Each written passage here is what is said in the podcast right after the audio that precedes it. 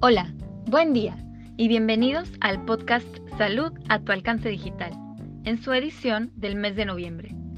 Este es un podcast de la Unidad de Medicina Familiar número 26 del Instituto Mexicano del Seguro Social, transmitido desde la ciudad de Monterrey, Nuevo León. Durante este mes de noviembre tenemos la conmemoración de diversos acontecimientos, entre ellos están el Día Mundial contra la Neumonía, el día 12 de noviembre, el Día Mundial de la Diabetes, el 14, el Día Mundial de la Enfermedad Pulmonar Obstructiva Crónica, el 15, el Día de las Técnicas y Técnicos en Atención y Orientación al Derecho Ambiente, el 16. El 16 también tenemos el Día Internacional para la Tolerancia, el Día Mundial de la Infancia, el 20 y el Día Internacional de la Eliminación de la Violencia contra la Mujer el 25 de noviembre, que también es el Día Naranja. Este podcast está dividido en secciones. En la primera sección tendremos la participación de la doctora Estefanía Pérez Enríquez, quien nos hablará un poco más a fondo de estos sucesos. En la segunda sección acompañaremos a la doctora Saraí de Jesús Cortés Licea en una entrevista al doctor José Luis Aguilar Salas, médico familiar dedicado al cuidado de pacientes con diabetes en la unidad de cuidados metabólicos ambulatorios del Instituto Mexicano del Seguro Social y profesor en la Facultad de Nutrición de la Universidad Autónoma de Nuevo León.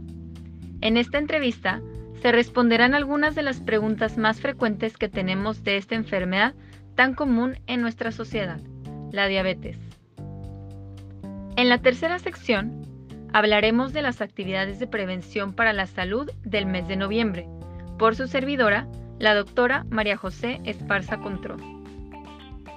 En medicina familiar, procuramos darte una atención integral a ti y a tu familia. Al analizar distintos aspectos de las interacciones en tu hogar, nos ayudas a darte esta atención de calidad y poder intervenir de manera oportuna en las necesidades que se identifican por medio de este análisis. En esta última sección, contaremos con la participación de la doctora Diana Laura Garza Benavides, quien nos mostrará el análisis de una familia, similar a lo que se realiza en una consulta de medicina familiar. La familia está basada en la película de la, la cual es titulada extraordinario. Esperemos que disfrutes de este podcast.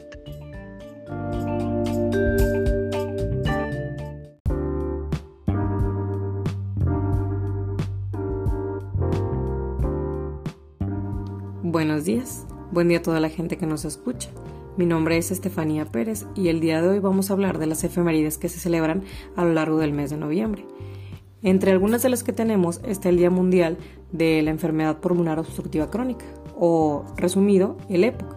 Esta es una enfermedad pulmonar inflamatoria que lo que va a causar es que obstruye el flujo de aire en los pulmones.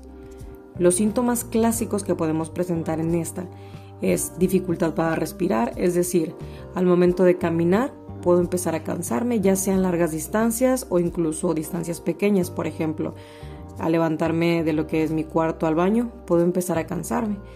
Empezar a tener tos de difícil control, producción de moco, es decir, estar aventando mucho eh, gargajitos y empezar a tener sibilancias, es decir, que se escuche un pillido al momento de que yo respiro entre algunos otros síntomas como lo que es una sudoración excesiva durante la noche, que de repente de la nada empieza a perder peso sin que yo esté haciendo ejercicio o sin que esté mejorando mi alimentación, de repente de la nada empiezo a tener más infecciones respiratorias de lo normal, me dan muchas gripas muy frecuentes. Y regresando un poquito a la tos, la tos es una tos crónica, una tos que no se controla, estoy todo el día tosiendo, puedo sentir una opresión en el pecho, entre muchas otras.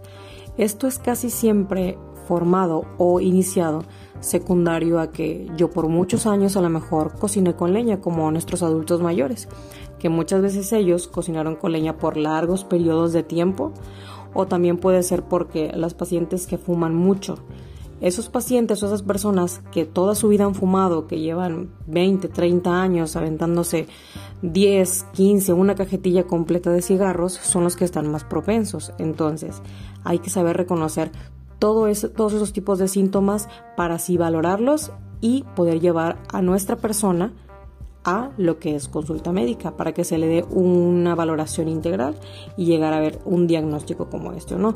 Es bastante común entonces siempre hay que estar bien al pendiente de esto. Como les comentaba, es muy común en los adultos mayores por las causas que les decía, que por, muchos años o cocinaron con leña por muchos años, entre algunas otras cosas. Entonces, si yo veo que a lo mejor eh, mi abuelito, mi abuelita eh, o alguna otra persona está sentada y está agitada o se levanta de, no sé, el sillón al baño y empieza a batallar para respirar, la veo muy agitada, escucho un pillidito cuando él respira, veo que está perdiendo peso, que de repente de la nada dice que le eh, siente una presión en el pecho y demás, es importante que yo lo lleve a consultar para así llegar a un diagnóstico, ¿verdad? Pueden ser muchas otras cosas, pero tenemos que tener muy en cuenta estas principalmente. La tos es una tos crónica que está todo el día y el paciente a veces dice por la mañana, no, pues es que ni pude dormir bien porque estuve sudando toda la noche y sudo más durante la noche y dejo empapada la cama o la almohada y demás. Entonces son puntos que nosotros tenemos que tener en cuenta y saber que hay un foquito rojo. Entonces, eso es lo más importante que, se, que sepamos en cuanto a lo que es el EPOC. Y pues bueno, aunque esta es una enfermedad que no se va a curar, o sea, es decir, el daño que ya se hizo se va a quedar, podemos evitar que siga avanzando. Hay diferentes medicamentos una vez que hacemos el diagnóstico que pueden ayudar a mejorar la sintomatología, que ya no me falte tanto el aire, que ya no me canse tanto al momento de caminar, que pueda hacer esfuerzos sin mayor. Algunas otras de las cosas que podemos hacer también es si la persona sigue fumando, pues hacer que deje de fumar o comentarle, o más bien tiene que caber dentro de la coherencia de esa persona que si el cigarro, el humo, demás, etcétera, es el que le está provocando todos estos síntomas, toda esta enfermedad, pues bueno, uno de los requisitos para el tratamiento es que dejen de fumar, que dejen de estar expuestos a lo que es el humo, etcétera. Entonces, ese tipo de cosas son muy importantes, además de llevar una buena alimentación, tratar de salir a caminar, hacer actividad física, digo, hasta donde la persona pueda, ¿verdad? Si a las dos cuadras ya le falta el aire, pues vamos a reposar un poquito y demás, pero es importante la buena alimentación, hacer actividad física de alguna manera en el este rango que pueda la persona y lo más importante, dejar de estar en contacto con el humo, ya sea de tabaco o humo de leña, etc. Entonces, son las cosas más importantes, además de llevar a cabo una revisión rutinaria, dependiendo de cada cuánto lo cite el médico, y usar sus medicamentos tal cual se le indica.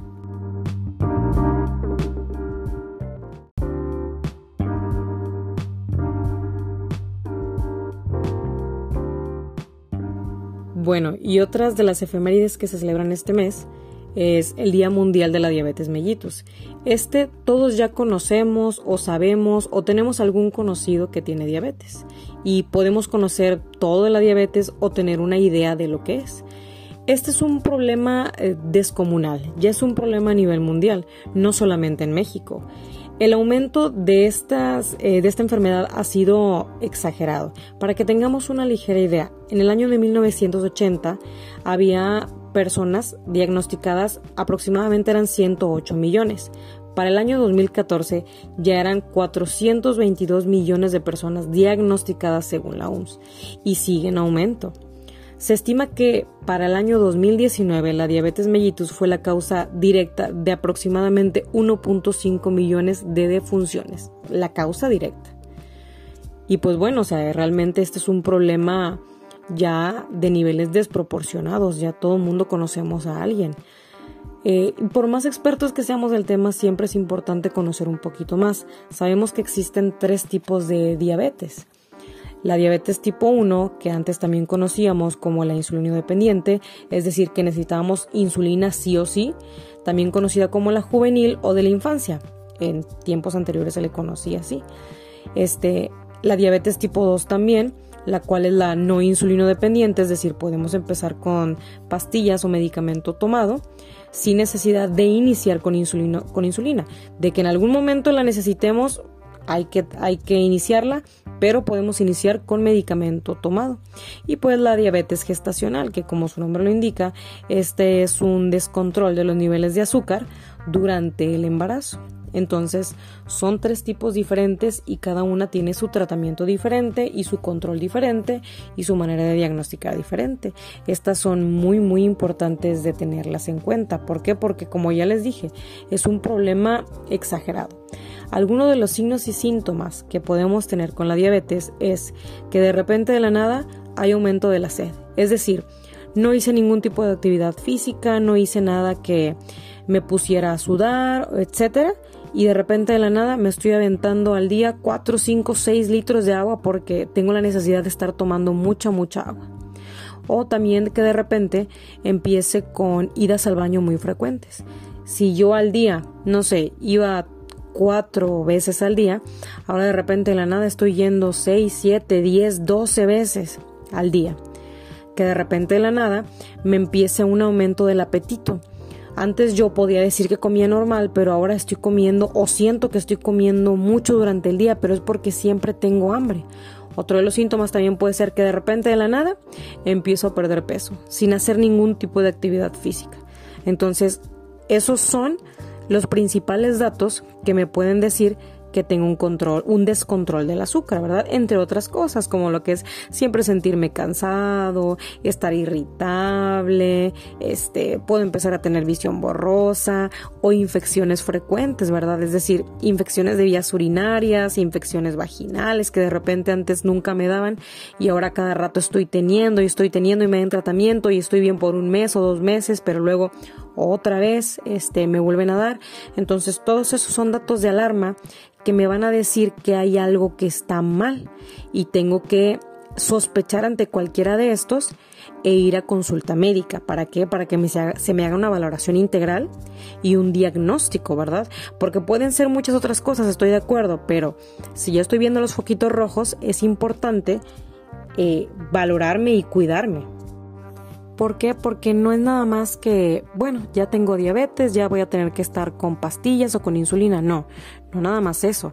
Es que tengo que tener una mejor calidad de vida, tengo que hacer ejercicio, etcétera. ¿Por qué? Porque si no tengo un buen control del azúcar, voy a tener repercusiones en mi cuerpo, no de manera inmediata, pero a largo plazo. Entonces, eso es muy importante. ¿Por qué? Pues porque como les explico, con el tiempo la diabetes puede dañarme el corazón, los vasos sanguíneos, los ojos, mis riñoncitos, los nervios, etc.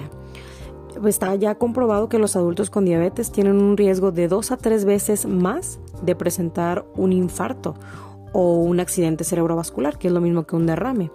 Se puede generar pues una neuropatía diabética, ¿verdad? En los pies. Esto es básicamente porque hagan de cuenta que el azúcar empieza como a comerse los nervios y los nervios son los que me hacen sentir dolor, este calor, frío, etcétera. Entonces, al momento de que las de que el azúcar se come esos nervios, yo ya no tengo ninguna, ningún síntoma, ninguna sensación, sobre todo en mis pies, siempre empieza por las extremidades inferiores. Entonces yo de repente puedo encajarme un clavo y no sentirlo.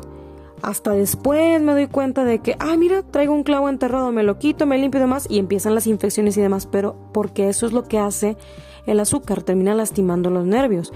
Por eso es que es bien común que después, ya cuando tenemos un descontrol de muchos años, los pacientes ya no sientan nada en los pies, de repente en la nada les salgan úlceras, ¿por qué? Porque se cortaron mal la uña, porque se enterraron algo, se infectó, no se dieron cuenta, entonces ahí aparece la úlcera, etcétera. Entonces es bien importante. También aparece lo que es la retinopatía diabética.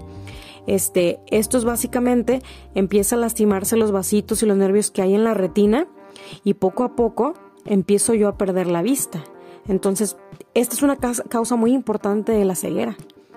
Y pues entre otras cosas, ¿verdad? También la diabetes me lastima mis riñones y empiezo con una insuficiencia renal y si no me cuido, esta sigue avanzando y necesito diálisis. O sea, realmente el azúcar hace demasiadas cosas malas en nuestro cuerpo. Por eso es que tengo que prevenir eh, el hecho de convertirme en diabético y si ya soy diabético no pasa nada, solamente tengo que echarle ganas a mi tratamiento sea el que me, ya sea independientemente de cuál me dejó el médico, tengo que echarle ganas a mi tratamiento y a mi estilo de vida. Entonces, pues parte del tratamiento que voy a tener que seguir, además de mi medicamento, es muy, muy importante lo que es realizar actividad física, por lo menos unos 45 minutos al día. Con que uno salga a caminar, o sea, no es necesario que me salgan a correr un maratón, eh, no, con que salgan a caminar de 45 minutos a una hora al día, por lo menos unas 5 veces a la semana, con eso ya vamos de gane, porque es muy importante la actividad física, porque eso me va a ayudar a bajar de peso. Lo mismo, la alimentación. Es bien importante la alimentación. Hay que reducir lo que es la ingesta de azúcares refinados, todo tipo de refrescos, los jugos, ya sean naturales o jugos de caja, esos también hay que restringirlos. ¿Por qué? Porque no es lo mismo que yo me tome, me come en la mañana con mi desayuno una, una naranjita a que me aviente un jugo de naranja. Me dicen, es que es natural. No importa que sea natural. Uno se está aventando 8, 9, 10, 12 naranjas en ese jugo. Y sea como sea, es azúcar. Me pueden decir, es que es natural. No importa, sigue siendo azúcar. Entonces, ese ya no va. Hay que retirar todo tipo de jugos naturales o de cajita, no importa. Esos también hay que retirarlos. Hay que comer muchas verduras, hay que bajar las harinas, panes, galletas, etcétera. Todo ese tipo de, de alimentos hay que restringirlos. Y básicamente pues estar a base carne de res, carne de pollo, este, con otras verduritas, frutas, todo eso es lo que hay que tener en cuenta porque es muy importante.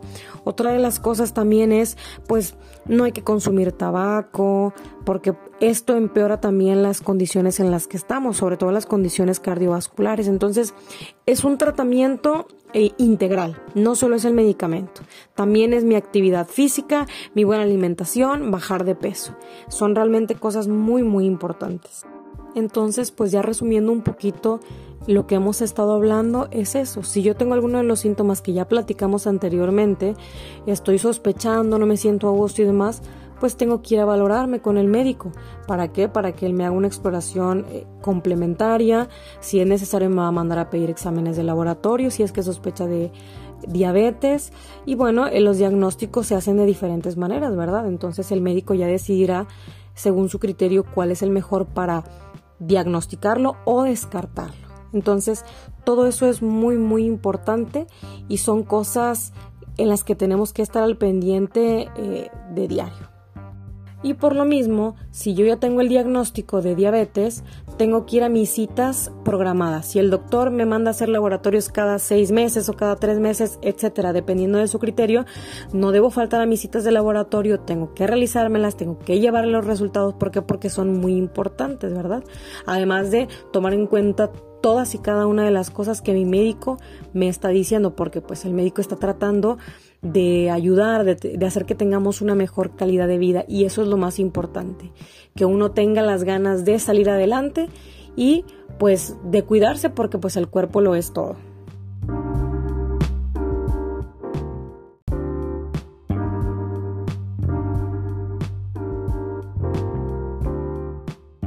Bueno, y ya para terminar con las efemérides, entre otras tantas que se celebran en el mes de noviembre, tenemos el Día Naranja.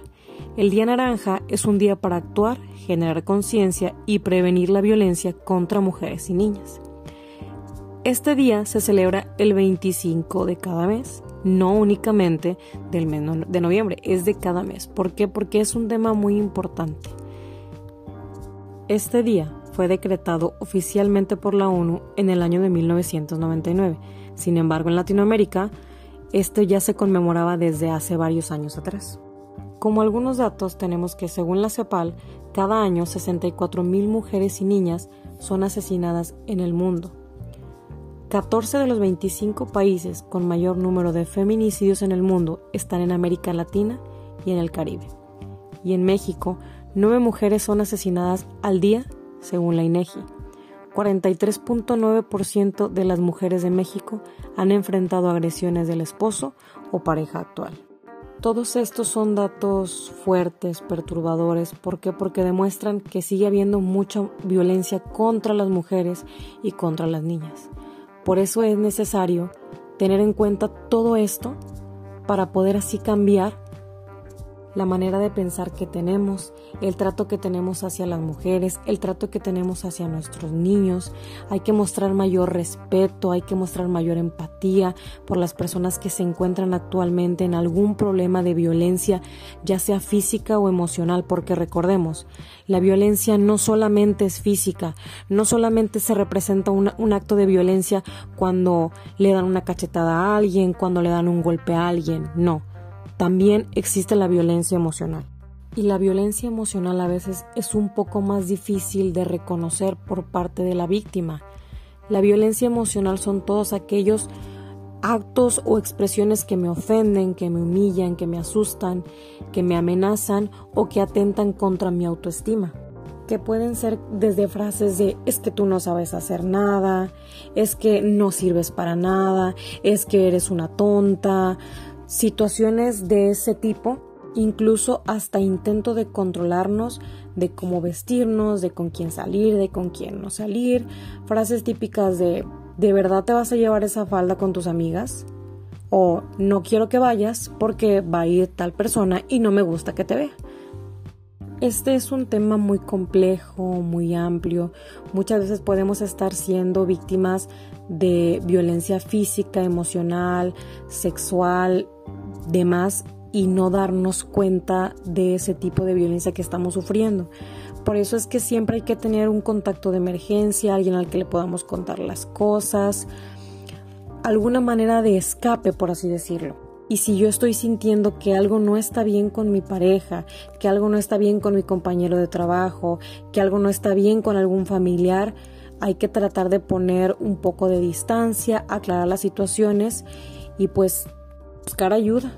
Por, si yo no puedo reconocer las señales, puede ser que alguien más me ayude. Porque como mujeres no estamos solas. Siempre va a haber otra mujer que nos va a tender la mano si lo necesitamos.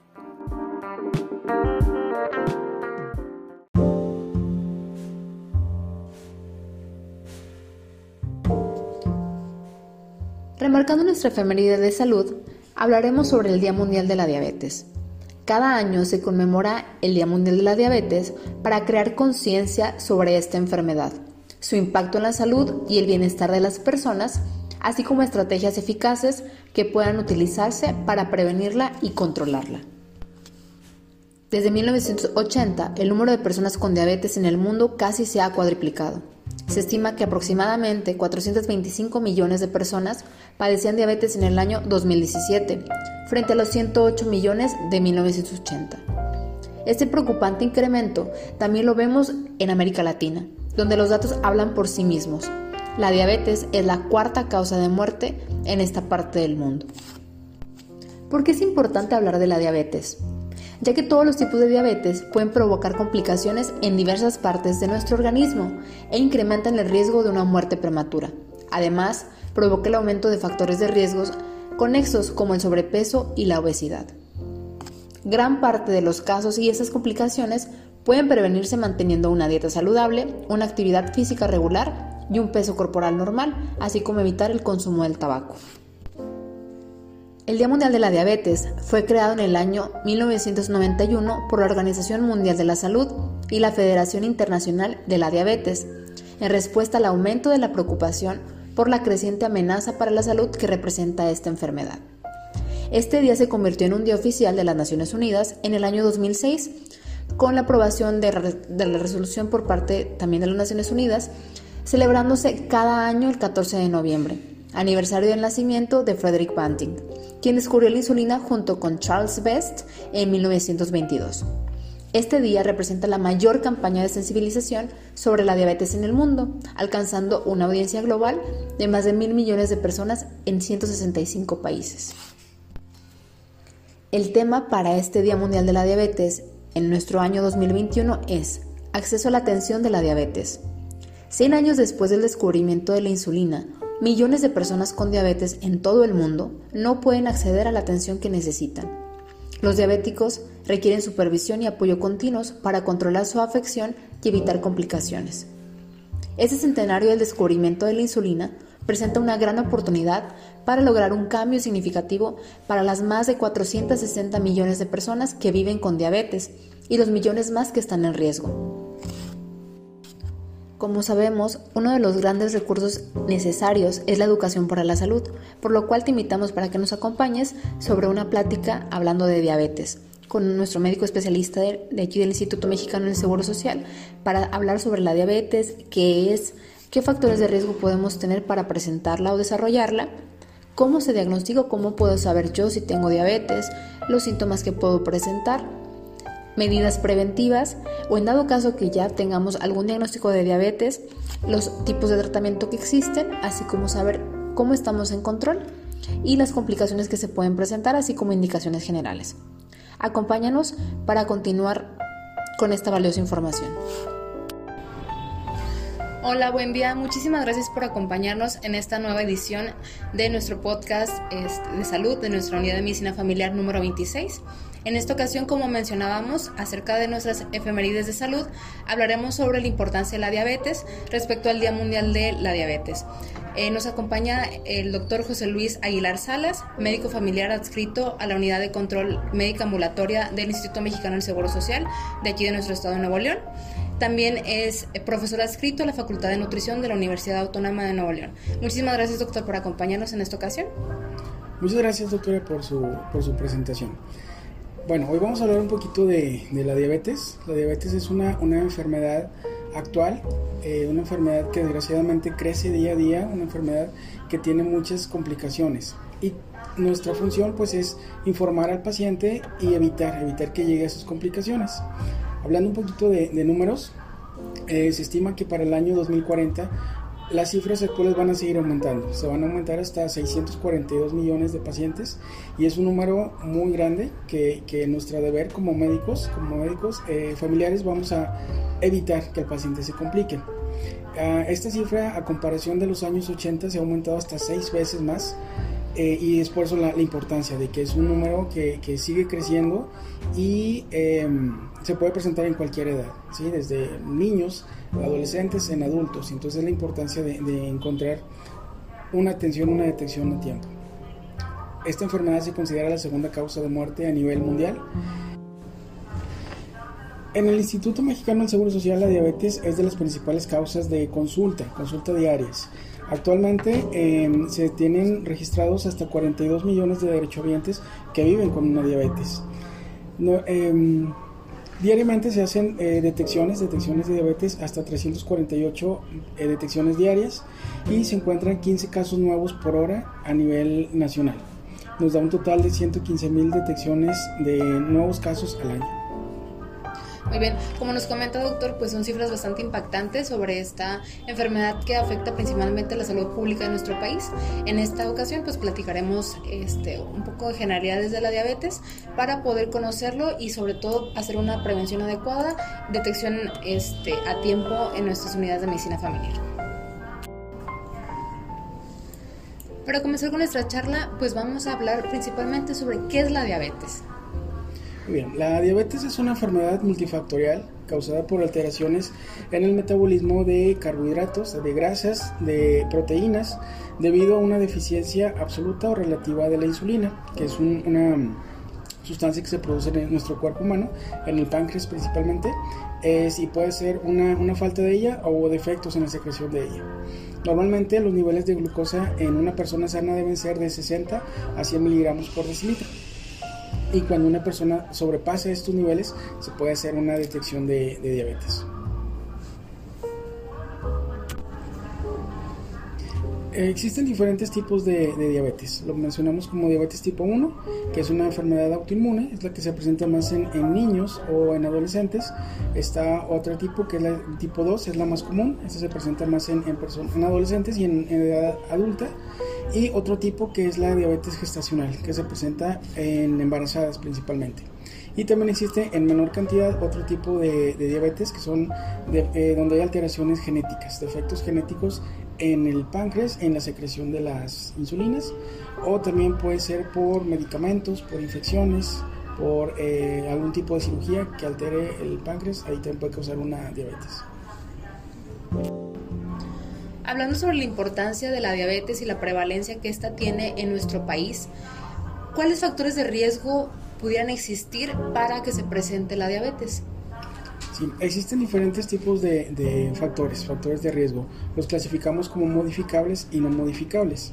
En los modificables encontramos eh, personas que padecen de sobrepeso, de obesidad, eh, estrés, tabaquismo. Esos son los principales modificables. De los no modificables, pues tenemos la herencia o la genética, la edad, la raza de las personas y el haber tenido personas que, han tenido hijos mayores de 4 kilos son factores que no se pueden modificar y que nos favorecen o nos predisponen a padecer una diabetes. Como lo menciona el doctor, pues aquí en la división de los factores de riesgo, pues prácticamente la mayoría de nuestra población mexicana este, tenemos algún riesgo de padecer eh, diabetes, entonces por eso es importante este, las medidas preventivas y acudir este, para detección oportuna. En este caso, nosotros como pacientes, ¿cómo podríamos saber o sospechar de que pudiéramos presentar diabetes o tener diabetes? Sí, son, existen algunos eh, síntomas o signos que el paciente lo puede detectar y eh, ser un, punto de alarma para, para ir con su médico a que le, valore. Si el paciente tiene eh, un aumento en la frecuencia en la orina, que vaya muchas veces a orinar, este, ese es un, dato importante. Si el paciente tiene mucha sed, que esté tomando constantemente agua, si el paciente por lo mismo está orinando más, si el paciente tiene hambre, este, si el paciente está aumentando mucho de peso o al contrario, tiene pérdidas de peso, esos son datos sospechosos de que puede ser una diabetes. Si el paciente tiene un cansancio crónico, si tiene eh, visión borrosa, si tiene alteraciones en su, su, estado emocional, esos son datos de que nos pueda llamar la atención para mandar a hacer estudios de laboratorio. Los primeros exámenes de laboratorio que se solicitan en los pacientes pues es un examen de, glucosa en sangre, se le pide una, muestra que el paciente vaya en un ayuno de 8 horas para que le tomen esta muestra. Y ahí nos especifica los valores normales. Si es mayor de 120 120 126 miligramos por decilitro pensamos que es una diabetes o si el paciente tiene síntomas y el resultado nos reporta más de 200 miligramos, también ya se considera como una diabetes. Existe otro estudio también que se llama hemoglobina glucosilada. Este es un equivalente de los niveles de azúcar de tres meses anteriores y si está mayor de 6.5 se considera alto y ya se puede diagnosticar una, una diabetes. Hablábamos acerca de el diagnóstico de diabetes, ya en dado caso, cuando el paciente tiene un diagnóstico, está con su tratamiento, ¿cómo puede saber si está en metas de control para evitar complicaciones a mediano y largo plazo? Sí, cuando el paciente ya, ya está llevando su control con su médico, él le debe mandar a hacer estudios, estudios de laboratorio, en los cuales eh, valoramos si el paciente está en metas, metas de control. Por ejemplo, cuando se le pide la glucosa sérica, se le pide una, una muestra de sangre, sus valores deben estar entre 80 y 130 para decir que está bien controlado. Otro parámetro que se mide es la glucosa postprandial. Es una, una prueba en la cual se le pide al paciente que desayune o que coma eh, sus alimentos. Se esperan dos horas y eh, se valora nuevamente la muestra. Debe estar menos de 180 miligramos por decilitro para decir que está bien su glucosa postprandial. Y una más, es la, hemoglobina glucosilada, como ya lo mencionamos, debe estar menos del 7% para decir que está en metas de control. Platicábamos acerca sobre las metas de control. Recordemos en este caso pues que el abordaje hacia la diabetes, el paciente pues tiene que ser un abordaje integral en el cual pues engloba diferentes indicaciones para que pues pueda llegar a estas metas y pues tenga un adecuado apego.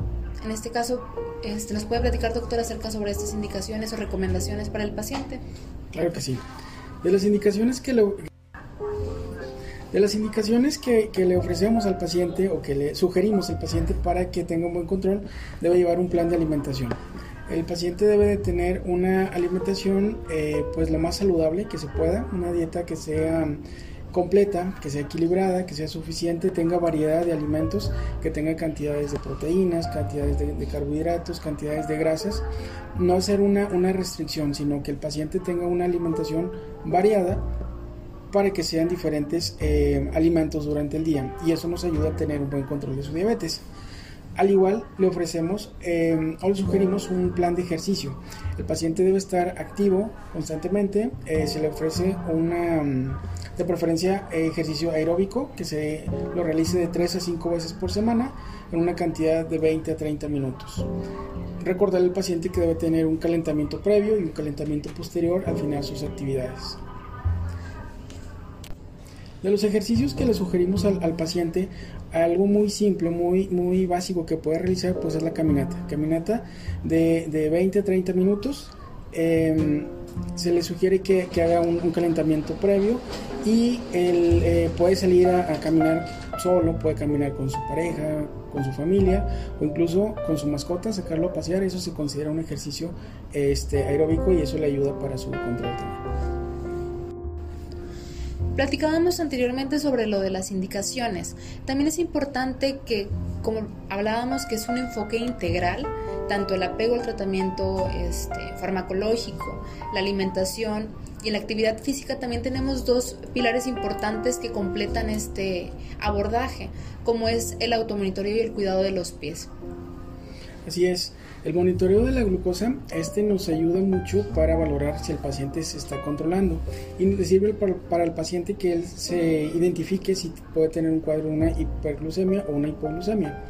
En esta eh, se le pide al paciente que él consiga su, glucómetro o con, ayuda del glucómetro se pueda eh, monitorear el solo. Eh, se hace una, un pinchamiento en el dedo, se toma una muestra y ahí se va a se va a detectar qué cifras son las que tiene ese paciente y él mismo puede hacer su, su monitoreo. También nos ayuda para uh, hacer ajustes en las dosis de medicamento. En caso de que el paciente use insulinas, pues ahí vamos a estar aumentando o, o disminuyendo las, las, cantidades. Y sobre todo, este, llevar un registro, un registro de su, de su control para que al momento que se acompañe la consulta familiar o la consulta con su médico, eh, llevar ahí su control para ver si se está está llevando las metas adecuadas. De las indicaciones que también le, sugerimos al paciente, pues es el cuidado de sus pies. Es una, una um, práctica que debe de realizarse diariamente.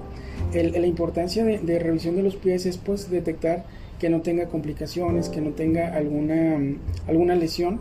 ¿Por qué? Porque eh, los pacientes que tienen complicaciones de diabetes puede tener una falta de sensibilidad a nivel de los, de los pies. Es por eso la importancia de, de identificar si hay alguna lesión, si hay un cuidado que debe tener, pues es estárselos lavando constantemente. Eh, diariamente debe ser con agua, agua tibia, que no esté ni muy fría ni muy caliente, que tenga una toalla especial para el secado de, de ellos. Eh, recordarle al paciente que debe de, de limpiarse, secarse bien entre sus dedos para que no guarde humedad y ya que estén secos se les sugiere que eh, siempre los tenga hidratados alguna alguna crema especial alguna este loción puede ser alguna una crema puede ser vaselina incluso para que se esté hidratando y es importante también la lubricación de la piel de los pies. ¿Por qué? Porque la piel eh, de la persona que vive con diabetes es mucho más delgada.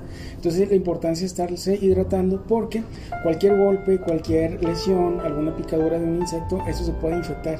Se puede causar alguna, alguna herida y casos más graves alguna úlcera. Entonces la importancia es que se esté hidratando y estar verificando si hay alguna, alguna lesión. Se le sugiere al paciente que se revise sus pies constantemente, si detecta algún cambio de, coloración, si alguno se, se, pone color rojo, se pone color morado, pues avisar a su médico inmediatamente. Si tiene áreas de, de menor sensibilidad, áreas que estén enrojecidas, áreas donde se forme alguna pequeña úlcera, se tiene que detectar a tiempo. Y también un dato importante es el corte de las uñas. Se le pide al paciente que sus, dedos, su, sus uñas deben estar en un corte recto, en la parte pues, más distal, más superficial, un corte recto. Nunca quitar los bordes de las, de las orillas porque estos, eh, como crece la uña, va buscando una salida y se pueden encarnar, se pueden enterrar. Y, y es importante que el paciente lo identifique a tiempo. ¿Hay alguna indicación o sugerencia sobre el calzado que deba usar un paciente eh, que viva con diabetes? Sí, a estos tipos de, de, pacientes se les sugiere un calcetín especial, se llama así calcetín para diabéticos. Estos se caracterizan porque no tienen costuras en la parte, eh, en la punta del, calcetín, sino es, es continuo. El elástico es mucho más eh, frágil, más, más suave, no, no, aprieta tanto y no tiene costura, no tienen figuras. Todos los calcetines que tienen figuras, rombos, eh, líneas o círculos, tienen muchos eh, tejido en la parte interna, muchos hilos. Y si el paciente tiene pérdida de sensibilidad, no se puede, no se detecta cuando eh, algún hilo se, se introduce o le puede estar haciendo daño. Por eso se le sugiere un calcetín especial y hay zapatos especiales para ellos también, zapatos eh, para diabéticos, son zapatos más amplios, se les sugiere que no, no le queden pues muy ajustado, em, si son zapatos de, de, cinta pues que sea una cinta fácil de, de abrochar o incluso se les sugiere que sean de velcro también zapatos que sean no, no, muy altos, no un tacón muy, muy alto porque este, puede también tener alguna, alguna lesión y siempre verificar su zapato antes de ponérselo, verificar que no tenga alguna moneda, alguna piedrita o algo que esté, que esté lesionando ahí la, el, la piel cuando se introduzca el zapato. Enfocándonos ahora en uno de los grandes pilares para lograr eh, las metas de control que mencionábamos anteriormente, pues tenemos el tratamiento farmacológico. En este caso, eh, hay algunas dudas sobre los pacientes que presentan si hay algún eh, medicamento ideal o el mejor medicamento para controlar de la diabetes. Vamos a hablar un poquito acerca de, de estos medicamentos y cómo es que se realiza la indicación hacia el paciente. Sí, eh, bueno, para empezar diríamos que no existe un medicamento ideal, no existe un medicamento que sea eh, igual para todos los pacientes, siempre se tiene que individualizar, se tiene que dar eh, personalizado el, medicamento porque todos somos diferentes, en, en, algunas personas funciona mejor uno, en otros funciona otro, entonces siempre se tiene que individualizar, valorar al paciente, indicarle como ya mencionamos ahorita su plan de alimentos, su plan de ejercicio y valorar qué medicamento sería lo más adecuado. Los medicamentos los podemos dividir o clasificar como hipoglucemiantes orales, los eh, más efectivos o más comunes que, utilizamos, la, la, metformina, la glibenclamida, son medicamentos que ayudan para disminuir los niveles de la glucosa. Y también existen medicamentos como las insulinas, este, que también nos ayudan a, disminuir las, las cifras y para mantener un mejor control. Las insulinas se clasifican, hay diferentes tipos. Unos se clasifican, depende su, su forma de, de, acción. Unas pueden ser rápidas, otras son intermedias, otras son de acción eh, prolongada. Son diferentes eh, acciones, pero ya depende de cada paciente. Muy bien, ahorita platicábamos sobre los medicamentos orales, pues en este caso pues hay que seguir las indicaciones este, médicas sobre la administración durante el día y también eh, hablábamos un tema muy importante sobre las insulinas, los tipos de insulinas. En este caso, pues también sería es importante que platicáramos sobre las indicaciones, la técnica la forma en la que hay que aplicar la insulina y los cuidados que hay que tener con ella. Sí, la, insulina es un medicamento eh, que, pues, como ya mencionamos, pues nos va a ayudar para el control de la diabetes, pero hay que tener cuidados especiales en ellas. Cuando nos indican la insulina, eh, debemos de tener unas técnicas para la aplicación de ellas. Es un medicamento que debe estar en refrigeración, de preferencia, porque eh, debe pues, mantenerse así en, en, estado frío, porque si no pierde su, su capacidad de, de, funcionamiento. Cuando nosotros sacamos la, el frasco de, de, insulina del refrigerador, se recomienda que esté en la puerta principalmente, si se, de preferencia tener alguna eh, se recomienda tenerlo en un recipiente especial este, para eh, tenerlo en, la puerta del refrigerador. Entonces sacamos nuestro, nuestro frasco de insulina de, de su cajita, lo vamos a, está frío, lo vamos a, a enfriar un poquito pues eh, moviéndolo entre las, manos, nunca agitarlo, nunca vamos a hacer este movimiento porque si no pierde su capacidad de, funcionamiento. Entonces simplemente quitarle un poquito el calor y aquí nuestro médico o nuestra enfermera nos va a indicar una, una jeringa especial para eh, cargar la cantidad de la insulina y lo que le indique su médico es lo que se va, se va a cargar en ella, es lo que nos vamos a aplicar en nuestro cuerpo.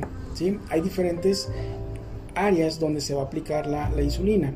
Las áreas más comunes para, aplicárselas pues es en la parte externa de los brazos, es a nivel del abdomen también y a nivel de las piernas, en, el muslo principalmente en la parte externa, que va desde la rodilla hasta la cadera, en la parte externa es donde se puede aplicar la, insulina. Eh, son unas agujas mm, subdérmicas, son agujas muy pequeñitas que eh, se deben utilizar una sola vez y se desechan. Mencionamos sobre la importancia de llegar a los niveles adecuados de glucosa para evitar complicaciones, Pero desafortunadamente cuando por mal apego al tratamiento o las indicaciones que mencionábamos anteriormente no se logran este, estas cifras, tenemos diferentes complicaciones que pues pueden afectar eh, a mediano y a largo plazo. ¿Cuáles son las más comunes o las más frecuentes que se presentan en este tipo de pacientes?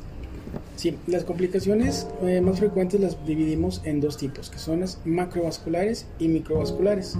De las macrovasculares encontramos enfermedades cerebrovasculares, enfermedades tipo embolias, embolismos que, se producen a nivel de, los vasos del, cerebro, enfermedades cardiovasculares, lo que son los infartos, infartos al, miocardio, y enfermedades vasculares periféricas, quiere decir eh, problemas de, insuficiencia arterial en las extremidades, en las piernas principalmente, o problemas eh, venosos, son los que nos causan las enfermedades macrovasculares. De las enfermedades microvasculares, que son las enfermedades que no podemos eh, ver a simple vista, pero si causan daño, pues son las eh, tres tipos, que es la retinopatía diabética, es una complicación en donde se alteran los vasos sanguíneos de los ojos y nos puede desencadenar una ceguera. Eh, otra enfermedad es la nefropatía diabética, que es una enfermedad a nivel del riñón, donde el riñón deja de funcionar y nos va a causar una insuficiencia renal. Y otra complicación es la neuropatía diabética. Neuropatía diabética es una afectación de los nervios periféricos o los nervios de las extremidades, principalmente a nivel de los pies, pero también en órganos abdominales, órganos del, del tórax. Aquí en el Instituto Mexicano del Seguro Social contamos con una, unidad de control metabólico ambulatorio en el cual pues se manejan tres principales eh, padecimientos, en este caso la hipertensión arterial, la diabetes mellitus de la que hablábamos este, en este caso y de las dislipidemias. ¿Nos puede platicar un poquito más, doctor, acerca sobre el programa que manejan aquí en, esta unidad de la UCMA? Sí, aquí en la, en eh, se valora el paciente con estas enfermedades que usted ya mencionó en la UGMA eh, se le ofrece al paciente diferentes actividades para tener un mejor control de su enfermedad. Se le ofrece un plan de alimentación. Eh, es valorado por la nutrióloga, por un, especialista en nutrición, donde ella lo va a estar midiendo, lo va a estar pesando cada vez que venga a su consulta, le va a dar un plan de alimentación individualizado y eh, se le invita también a un taller donde se le mm, enseña cómo preparar los platillos más saludables, platillos más completos y con muchas variedades. Se le ofrece también una atención por medio de rehabilitación, donde un terapista físico le va a enseñar al paciente cómo hacer un ejercicio más adecuado, individualizado también. Y se le ofrece la consulta de psicología. Parte de la, de la atención del, del paciente, pues el, el el ámbito emocional o la, salud mental es muy importante para él para tener un buen control.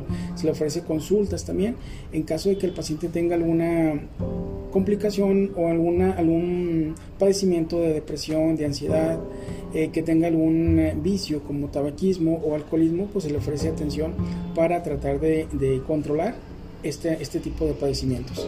Y se le ofrece la consulta, la consulta médica, en la cual valoramos al paciente se le hace una revisión física, eh, se detecta si tiene alguna complicación, pues se deriva con, el especialista correspondiente y aquí vamos su control, su control de laboratorio, su control de sus medicamentos, se le eh, está se le ofrece su, atención, está llevando su, su, valoración cada mes por un tiempo de cuatro meses. En la experiencia que tenemos, pues la mayoría de los pacientes tienen buen, buen resultado tal vez en un 80, 85% de los pacientes tienen mejora, mejora en control de su peso, en control de su presión arterial y de sus, de sus grasas y sobre todo el control de sus glucosas. Como lo mencionaba ahorita el doctor, pues vemos que aquí en la UCMA pues se manejan estas tres esferas importantes para el abordaje integral del paciente.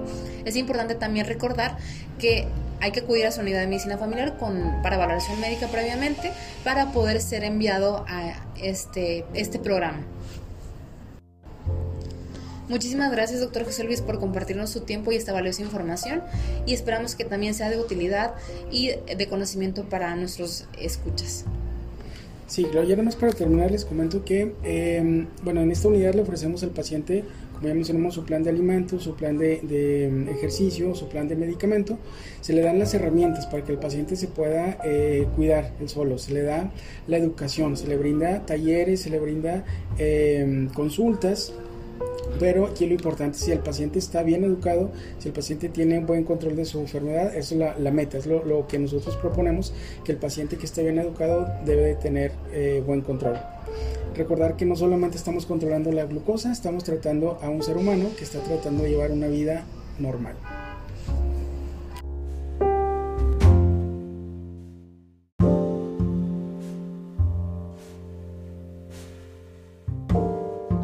Hola y bienvenidos a la sección de actividades preventivas del mes de noviembre. Una actividad preventiva es una acción que se realiza para identificar una enfermedad de manera temprana, para de esta forma poder dar un tratamiento oportuno y tener una mejor calidad de vida. También puede ser una acción que nos ayude a prevenir o evitar una enfermedad y de esta manera continuar teniendo una vida lo más sana posible. Como ya pudimos escuchar, el 14 de noviembre es el Día Mundial de la Diabetes, por lo que este mes te invitamos a que acudas a tu unidad de medicina familiar, al módulo de medicina preventiva, Prevenims, a realizarte una revisión de tus niveles de glucosa. Además, ahí te darán más información acerca de los riesgos individuales que tienes para padecer esta enfermedad y qué cosas específicas puedes hacer para llevar una vida saludable y evitar la aparición de la enfermedad en caso de que tengas un riesgo alto de padecerla. También te invitamos a que acudas al módulo de vacunación de la clínica para la aplicación de la vacuna de la influenza estacional. Como sabes, cada año realizamos esta campaña en la temporada invernal esta vacuna se aplica preferentemente a niños menores de 5 años, adultos mayores de 60 años, mujeres embarazadas, mujeres lactando o personas de 5 a 59 años que tengan alguna enfermedad agregada como diabetes, obesidad, insuficiencia renal, inmunosupresión, cáncer, asma o enfermedades cardíacas o pulmonares. Por último, pero no menos importante, te recomendamos que sigas realizando las medidas preventivas para evitar la propagación del virus contra la COVID-19. El uso de cubrebocas, el distanciamiento social, higiene constante de manos. Recuerda, si te cuidas tú, nos cuidamos todos.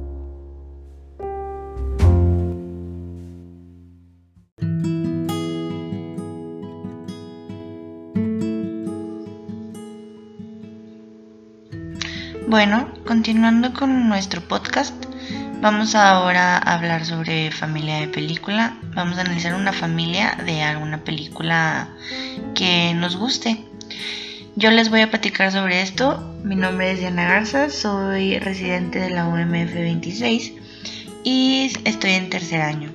La película que hemos escogido este día es la de Wonder en este primero vamos a identificar a los personajes que es Nate, Isabel, Olivia, Via o August Aggie, que así se hacen llamar.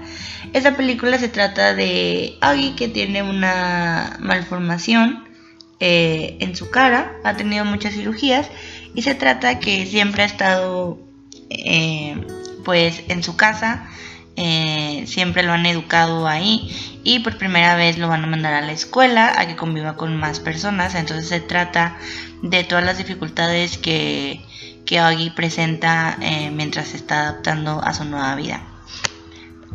Vamos a iniciar primero con nuestro genograma. Este, tenemos que Nate e Isabel están casados. Nate es abogado y Isabel es ama de casa. Tiene presbicia y en, nuestra, en nuestro genograma o en nuestro estudio de salud familiar va a tener ansiedad. Olivia es estudiante, eh, en esta ocasión va a tener depresión. Y Augie es estudiante, tiene, tiene el síndrome de Treacher Collins y tiene talla baja. Esta familia pues se va a encontrar viviendo en Nueva York. Este, nosotros aquí el motivo de consulta que pusimos de Olivia es que ella tiene 15 años y eh, va a consultar porque está bajando de promedio. Aquí nosotros le pusimos que estaba bajando de promedio porque toda la atención le está teniendo Augie y están dejando a un lado a Olivia ya que pues Augie es la primera vez que convive con otras personas que no es su familia, este, va a la escuela y tiene ciertas crisis que vamos a analizar este, en un momento. Este, en nuestro motivo de consulta también pues vemos que eh, Olivia perdió a su mejor amiga entonces también es una crisis para ella. Eh, en la historia, pues siempre, en la historia de la familia, en la película siempre se ha visto que son muy unidos, que eh, siempre están muy contentos, que viven muy bien. De hecho, se menciona que la mejor amiga o ex mejor amiga de Olivia este, siempre se la pasa con ellos. Conoce a Oggy, etc. También en la película vemos que Olivia empieza a salir con un muchacho. Este, y pues vemos ahí el romance que están en, eh, ellos dos. En la estructura, la tipología, la conformación pues es una familia nuclear. Viven mamá, papá, hijos en el, en el hogar. En el desarrollo es tradicional, ya que el papá es el que trabaja. Eh, la, la mamá se queda como ama de casa. La integración es integrada porque se cumplen las funciones y viven juntos. Ocupación es profesional. Nate es abogado e Isabel este, tiene un título en diseño gráfico. De hecho, en la película menciona que quiere terminar su maestría. La ubicación pues es una familia urbana y la evolución es monogamia. En la etapa actual del ciclo vital familiar, en, de Duval están en la etapa 5 familias con adolescentes, en McGoldrick familia con hijos adolescentes, Huerta etapa procreativa, fase de consolidación y apertura y en la OMS tenemos eh, en la etapa 3 extensión completa. Y la justificación de estos cuatro es que Olivia es la hija mayor de, de este matrimonio y tiene 15 años de edad. En las funciones familiares tenemos que la socialización si se cumple, ambos padres tienen su círculo social y sus hijos también al ir a la escuela y tener amigos. En cuidado, si se cumple, Ned y Isabel cumple las necesidades básicas de la familia. En afecto, si se cumple, ambos padres son amorosos entre ellos y con sus hijos y lo demuestran verbalmente y físicamente. En reproducción y sexualidad, si se cumple, ya que tienen a los dos hijos deseados. Este, y pues aquí Olivia aún no ha iniciado actividad sexual. Y en estatus sí se cumple porque no son mal vistos por la sociedad. En la estructura de la dinámica familiar, en la jerarquía y el tipo de liderazgo, pues la jerarquía es encabezada por Nate, ya que es el proveedor de la familia, pero el liderazgo lo tiene Isabel, ya que ella es un líder con personalidad afiliativo ella se preocupa por los integrantes de la familia y pues busca lo mejor para ellos. En los límites, este, los individuales pues son claros, se encuentran bien definidos y cada quien sabe cómo actuar dependiendo en la posición en, en la que está. En los límites de los subsistemas, en el subsistema conyugal son claros y flexibles, ya que Nate y Isabel tienen una buena relación y se apoyan el uno con el otro. En el subsistema paterno filial son claros y respetados, ambos hijos respetan a sus padres. Y en el fraterno, los límites son claros y definidos, ya que ambos hermanos se respetan y se apoyan entre ellos. En los externos son claros, pero no permeables, ya que las decisiones que se toman en casa no son susceptibles a opiniones o influencias externas. En la centralidad y periferia, pues tenemos que en la centralidad está August, está Ogi ahí, ya que es el que presenta pues una enfermedad y es como que la novedad ya que es su primer día de escuela y está teniendo experiencias con otras personas y en la periferia se encuentra Olivia ya que sus padres pues tienen toda la atención en Ogi. Alianzas, coaliciones y triangulaciones, pues la verdad en esta película no se encuentran ninguna. Y vamos ahora en la comunicación de la familia. Vamos a dividirla primero por subsistemas y este vamos a hablar de la comunicación afectiva, este después de la instrumental y por último vamos a hablar un poquito de la comunicación en pareja, ¿sí? En la comunicación afectiva en el subsistema filia, paterno-filial es clara y directa. Este, en la digital y analógica es, es, en la digital es clara y directa. Se dirigen a Ogi de manera directa y tiene congruencia con la comunicación analógica. En el subsistema paterno-filial con Olivia es enmascarada y desplazada, ya que la comunicación digital de Olivia con sus padres es enmascarada este, porque evita decir cómo se siente o la situación en la que se encuentra para no preocupar a sus padres, por lo tanto no es congruente con la analógica. Y aquí tenemos un ejemplo en donde Nate le dice a, Olivia buenas noches, Vía le contesta dónde está mamá, Nate dice se quedó dormida, ella dice ah ok, ¿cómo está Oggy?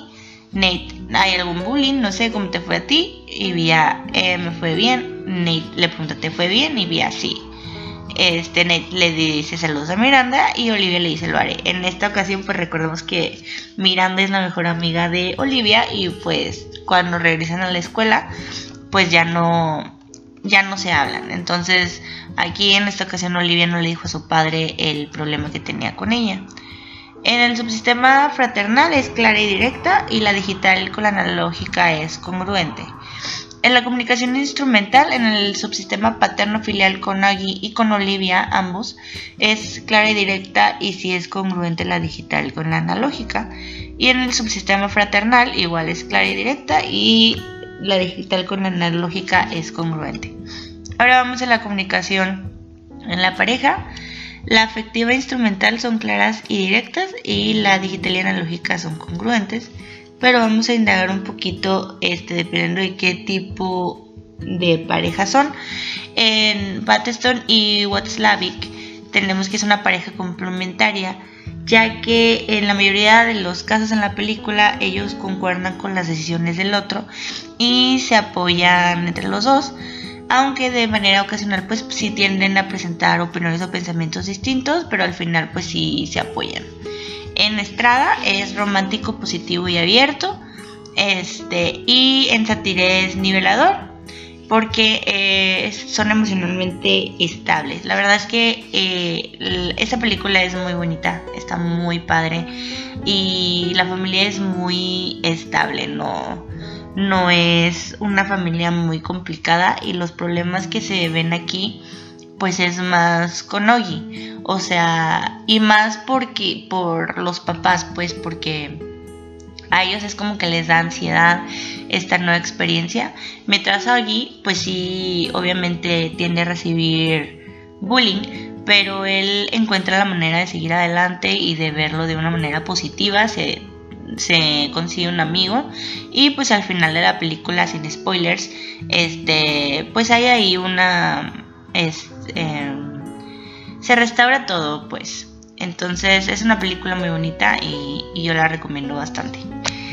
Continuando con el análisis de esta película, en los roles familiares tenemos este Nate en su rol tradicional es padre y esposo y en el estereotipado tenemos que es estimulador, conciliador, dinamizador, proveedor, guardagujas, responsable y cómico. Isabel es madre y esposa y es estimuladora, líder, legisladora, indicador, contribuyente, orientadora y sobreprotectora con, con Nogi. Olivia es hija hermana, es silenciosa, seguidora, excluido, responsable, San Bernardo. Y Ogi es hijo hermano, es seguidor, saboteador y monopolizador. Tenemos en los eventos de la familia familiar, de vida familiar, perdón. Eh, las crisis normativas, tenemos el noviazgo, que sería la etapa del ciclo vital de Duval 1, eh, esta es superada. El matrimonio igual es superada, nacimiento de los hijos es la etapa 2 y si es superada y la crianza de los hijos también es la etapa 5 y si es superada. Tenemos ahora ya las crisis paranormativas jerarquizadas. Aquí pues nosotros este, obviamente eh, le agregamos también enfermedades a, a Vía y a la mamá con la ansiedad, pero eso es porque lo vemos nosotros en la película, ¿sí? En primer lugar tenemos la enfermedad de Oggy, en segundo lugar tenemos la muerte de la abuela de Sonia, porque este, hay escenas en la película en donde pues Olivia era muy apegada con su abuelita. Como Oggy pues siempre requirió muchos cuidados, este, la abuelita lo, la sobreprotegía a ella porque no había quien más ella podía acudir. Entonces, de hecho, se, eh, en una escena la abuelita dice que ella es su favorita, ya que pues hoy tiene a sus papás. Entonces, pues para Olivia sí fue una pérdida muy grande que con la persona que más cercana estaba, pues ya falleciera, ¿no? Este, en quinto lugar tenemos la entrada de Ogi a la escuela, ya que esto ocasionó pues eh, cambio en la dinámica familiar. El distanciamiento con Miranda, ya que pues Miranda también era una red de apoyo para Olivia y eh, pues ya, ya no se habla, ¿no? Bullying a Oggy y la traición de Jack. Jack es el amigo de Oggy. Este, la traición de Jack es que en una escena de Halloween eh, dice que va a ir disfrazado... Em, no recuerdo de qué, pero se disfraza de Darth Vader. O sea, cambia su disfraz en el último minuto. Entonces Jack, que era el amigo de Aggie, pues ve que llega un Darth Vader, pero pues no es Aggie, porque Aggie había dicho que iba a ir disfrazado de otra cosa. En eso Jack empieza a hablar mal de él. Y pues ahí, por eso decimos que es la traición de Jack. En el genograma sociodinámico tenemos que Nate y Isabel pues sí son muy cercanos. Oggy e Isabel, este, aquí lo pusimos con tres líneas.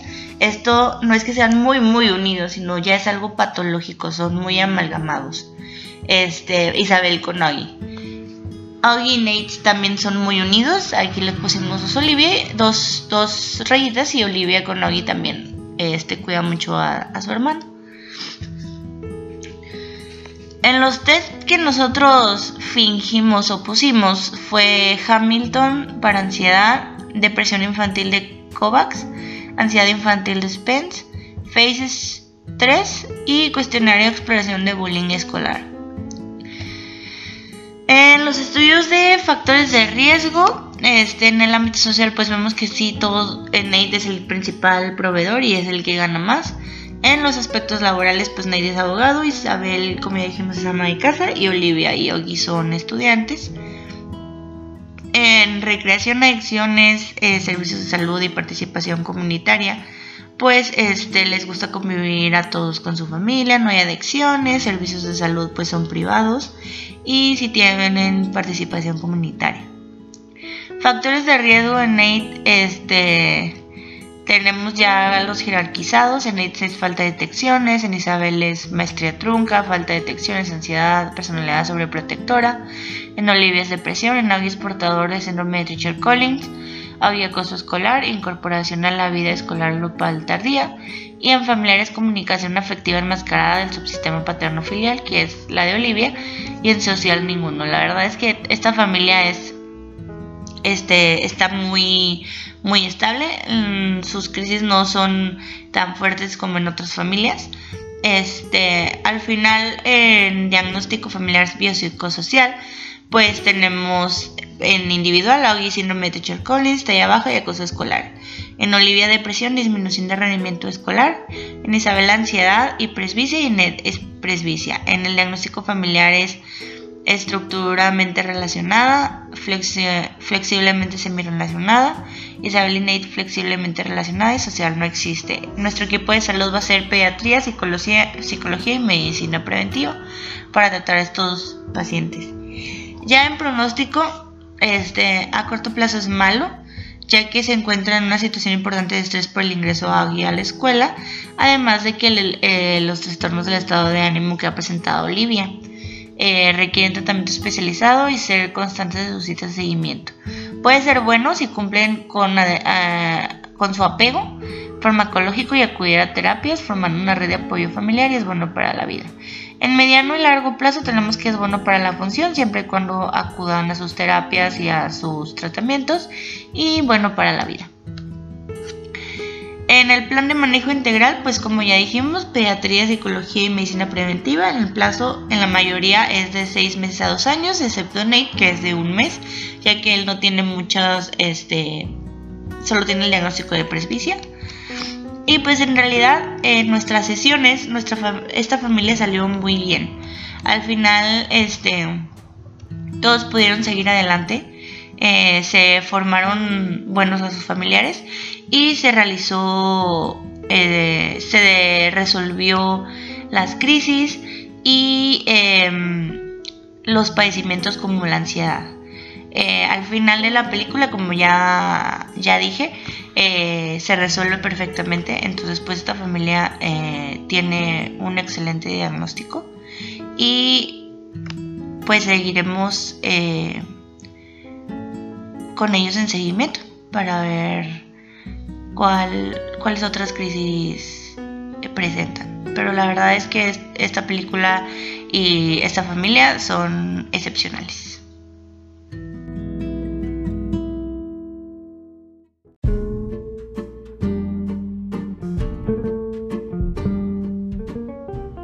Esperamos que durante este podcast hayas podido aprender junto con nosotros acerca de algunos temas importantes de salud y puedas seguir escuchando para de esta manera tener herramientas para cuidar tu salud y la de tu familia. Gracias por acompañarnos y hasta nuestra próxima edición.